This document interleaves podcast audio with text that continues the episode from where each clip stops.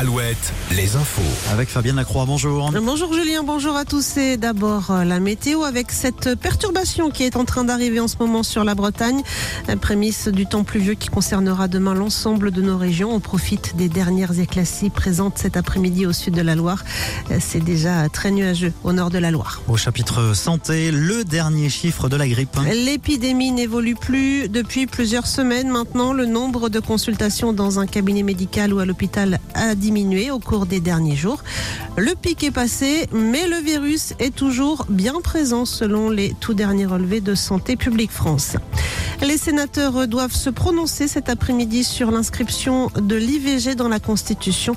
Le résultat du vote est pour l'instant incertain.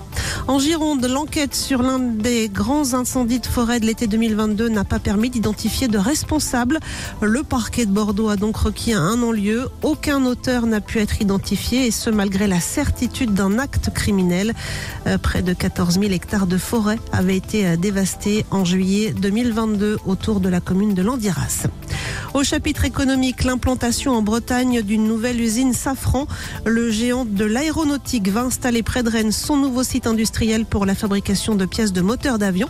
Ouverture prévue en- en 2027 avec la création à la clé de 200 emplois.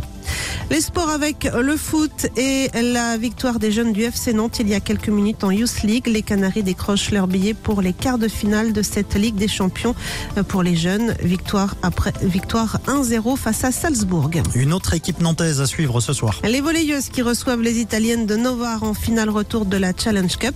Les Nantaises vont devoir créer l'exploit après leur défaite 3-0 à l'aller. Un match qui se joue à guichet fermé. Et puis c'est complet également ce soir hein, pour le live Alouette à La Roche-sur-Yon, Et Julien. on vous fait vivre les coulisses hein, dans le 16-20. On va se connecter dans quelques minutes. On retrouvera euh, Mentissa et bien, euh, viendra pardon, nous dire quelques mots euh, pour bah, s'imprégner de ce live Alouette. C'est à partir de 20h. Merci. Retour de la rédac à 18h. Merci Fabienne.